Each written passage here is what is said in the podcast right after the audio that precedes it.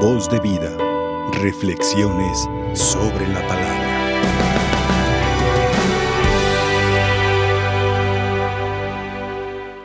A donde él llegaba, todo el mundo lo buscaba y le llevaban a sus enfermos. Ubicados en un mundo, en una sociedad, queridos hermanos, en donde el hombre de nuestro tiempo tiene ciertas actitudes un tanto pueriles. Pueriles significa infantes. Nos encontramos con una sociedad en donde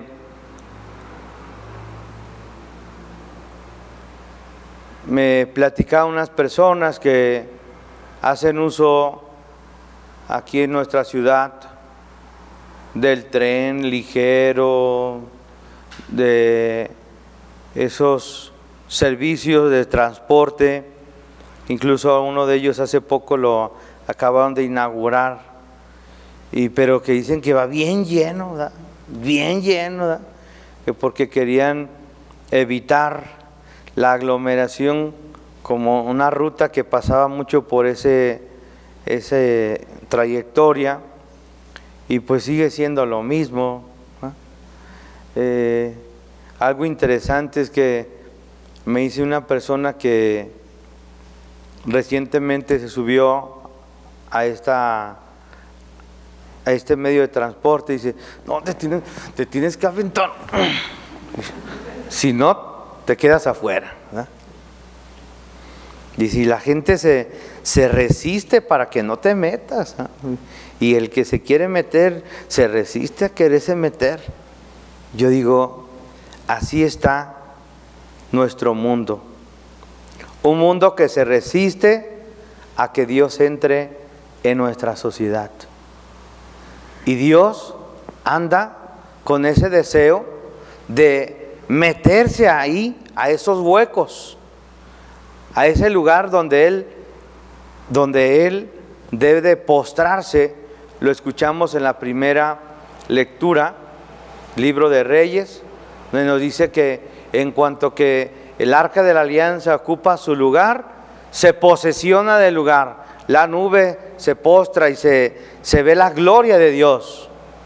Entonces, cuando Dios ocupa su lugar en una persona, ocupa su lugar en una sociedad, se posesiona ese lugar de la gloria de Dios, se llena de la presencia divina. Hay un canto por ahí que dice, eh, en mi interior, Señor, está ese hueco que a ti te pertenece. Lo quise llenar de muchas cosas.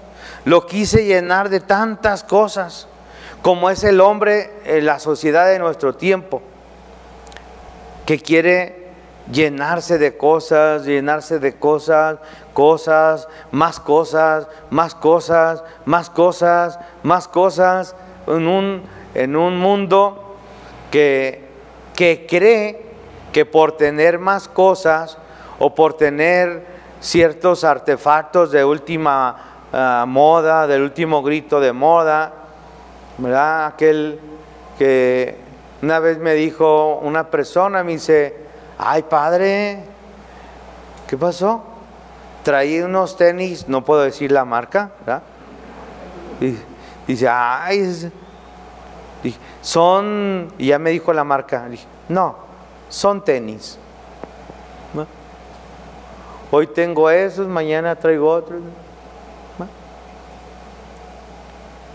Hace días observé a unas personas que traían una playera, traían una playera, cada quien traía en su playera, porque son diferentes personas que andan en búsqueda de familiares desaparecidos y mandan a hacer su playera, pues para ver si alguien lo ve o alguien lo reconoce. Pero me llamó mucho la atención porque eran varios y hay uno que traía en su playera, dijo, se busca. Y era un rostro de Cristo. Dije, a ver, a ver, a ver. Entonces, ¿tú a quién andas buscando? Todo el mundo de los que están aquí, Padre, andamos buscando a un ser querido. Yo ando en búsqueda de Dios. Me siento vacío, me siento hueco.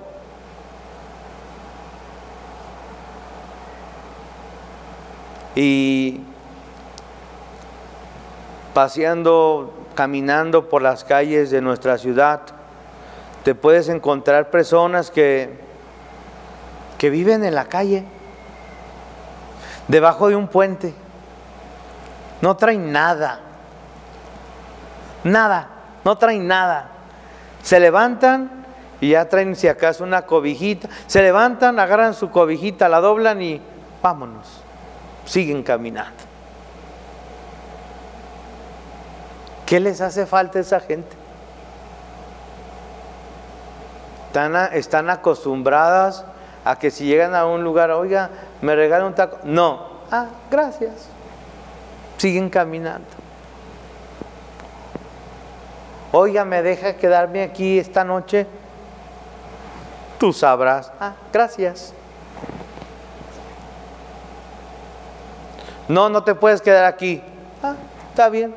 Sigo caminando.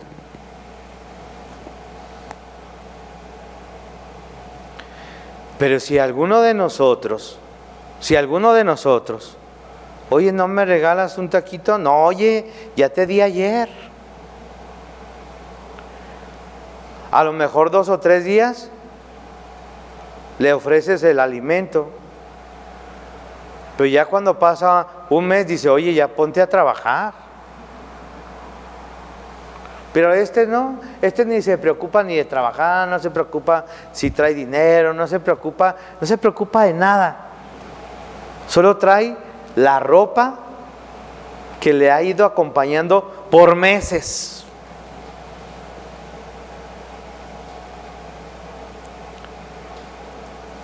Le vamos a pedir al Señor, hermanos, que nos dé la gracia de tener ese deseo de encontrarnos con Dios. Si hay alguien, si hay alguien que está fascinado por encontrarse con el hombre, es Dios. Si hay alguien que se fascina por encontrarse con alguien, es Dios. Si hay alguien que se pone completamente alegre, completamente fascinantemente, eh, eternamente alegre, porque finalmente logró conquistar un corazón para él, es Dios.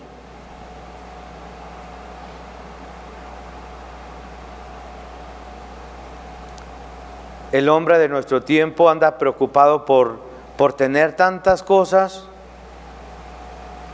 y al último termina quedándose sin nada, porque a la hora de la partida no se lleva nada.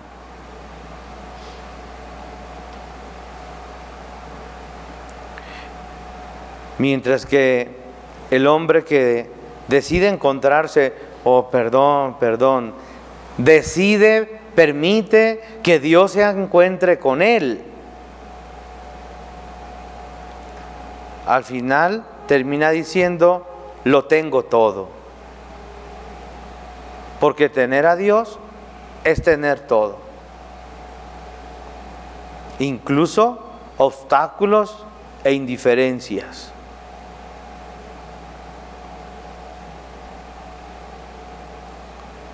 Estamos en un mundo, queridos hermanos, que cree, que cree no ocupar de Dios. Perdón por utilizar esa frase tan fatalista. Porque habrá quienes me dicen, no, usted está equivocado, señor cura, usted está equivocado. Yo he bautizado a mi niño, lo llevo al catecismo. Sí, pero tú no te sabes ni el credo, papá. Sí, pero tú ni siquiera acompañas a tu hijo a la misa de niños. Tú no tienes tiempo. Tú tienes tiempo para tu fútbol, tú tienes tiempo para, para tus amiguis, ¿ah? porque las mujeres así dicen, ¿a dónde andan? Con mis amiguis. ¿ah? Para andar con sus amigas, pues, con mis amiguis. Oye, pero tu hijo, oye, pero no tengo tiempo. Ah, pero sí tiene tiempo para sacar una cita y hacer nuevo look, nuevo, este, ahí el padre se está metiendo en donde no le importa. Pues sí, no soy yo el que me está metiendo, es Dios el que te está diciendo. Has aprovechado el tiempo para otras cosas y lo para lo más esencial, lo más necesario, lo has dejado en último término.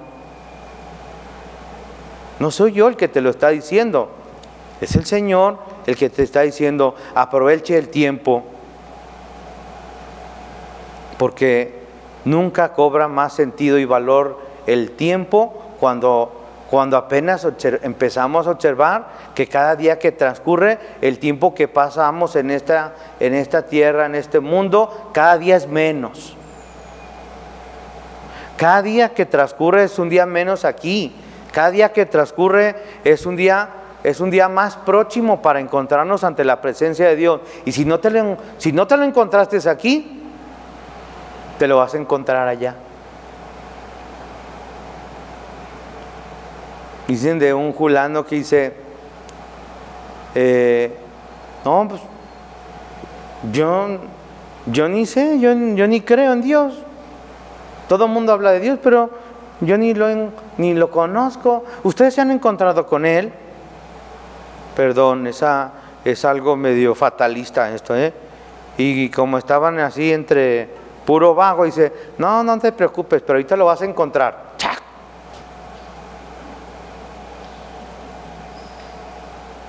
No, no, no, busquemos eh, eh, encuentros dramáticos, encuentros, no, mejor que de ahora sea un encuentro de gracia, un, encuentro de misericordia, porque si nos vamos al pensamiento de San Agustín, que él termina diciendo, ¿cuánto tiempo perdí?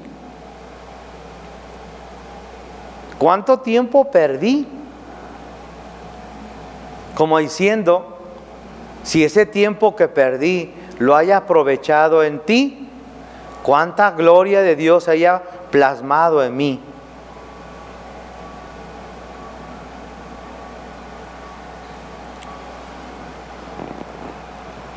Y recuerdo que Dios me dio la gracia de confesar a un hermano sacerdote y dice, ay Dios mío, pues ¿qué le digo, verdad?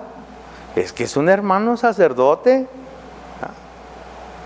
Y Dios me regaló esta frase, hermano, esfuércese, esfuércese porque si usted no se esfuerza, usted está haciendo obstáculo para que la gracia de Dios haga a través de usted grandes maravillas. Dios no puede hacer maravillas a través de usted si usted no cuida esto, usted no cuida esto otro, si usted no cuida esto. Tiene que cuidarlo, tiene que esforzarse. Porque la parte humana le toca a usted. La disciplina, la responsabilidad, la creatividad. Luego cuando tú ya te has abandonado en la gracia, es cuando empiezan a surgir nuevas cosas. Nuevas cosas. Pero si usted se resiste, si usted se resiste, como esos que no quieren dejar que se metan al tren ligero, ¿verdad? Se resiste, se pone así bien duro para que la gente, y de todos modos el que se quiere meter,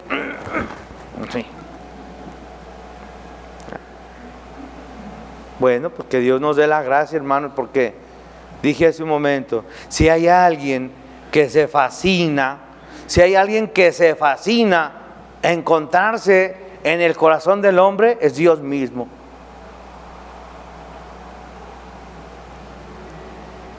Y si yo no le permito que Él haga su proyecto, su plan,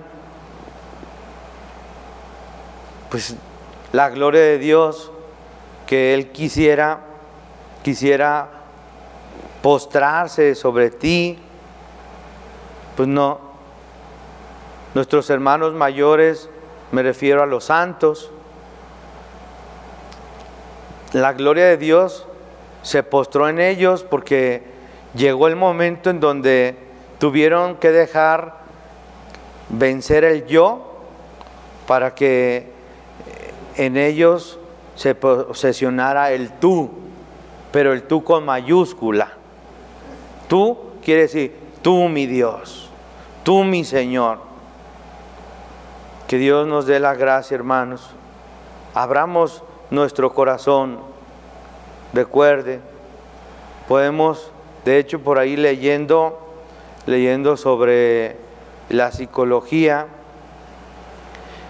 en la psicología por ahí algo me llamó la atención, dice, hay algo interesante.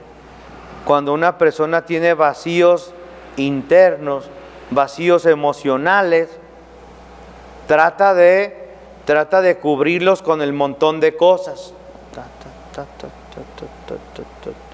Aunque no las estrene, aunque no las use. ¿Cuándo te vas a poner ese vestido? Un día especial. No sé, ¿Qué se le llama un día especial? Si hoy que amanecimos no es un día especial, no sé cuándo va a ser. ¿ah? ¿Sí?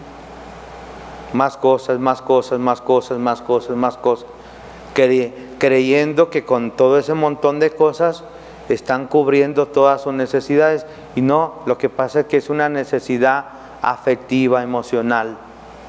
Incluso a que a lo mejor ahí hace falta alguien que me ame, o mejor dicho, que me deje amar, que me deje amar, porque hay algo interesante, hay quienes este, no se dejan amar, se resisten a amar. Bueno, le pedimos a Dios en esta celebración que recordemos que el Señor me fascina este texto, me fascina que dice que donde, que, donde quiera, donde quiera, donde él iba, le ponían los enfermos y los curaban. y viendo este texto desde, desde otro ángulo, ¿quién es el que provocaba esto?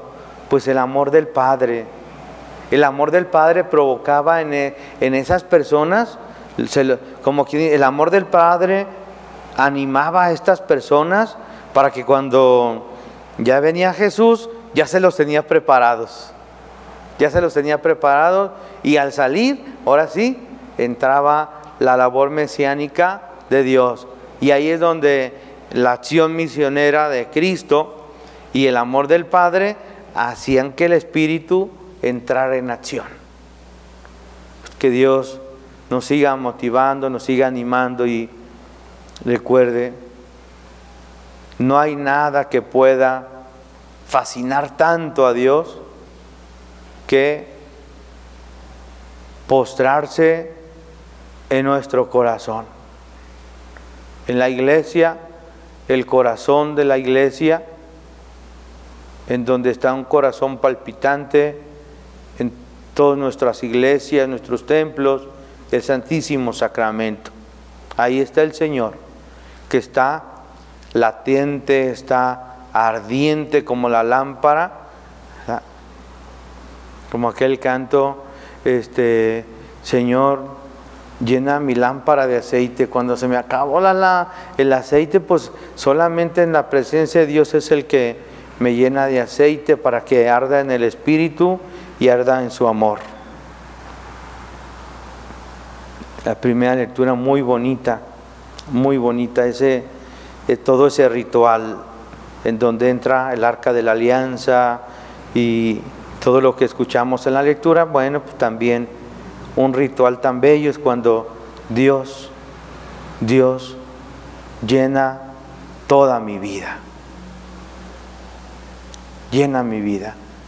Y es que cuando Dios llena toda mi vida, me llena de esperanza, me llena de confianza, me llena de sabiduría, me llena de su santidad. Amén. Voz de vida, reflexiones sobre la palabra.